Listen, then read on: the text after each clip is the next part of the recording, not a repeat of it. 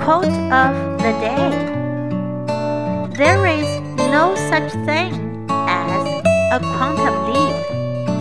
There is only dogged persistence.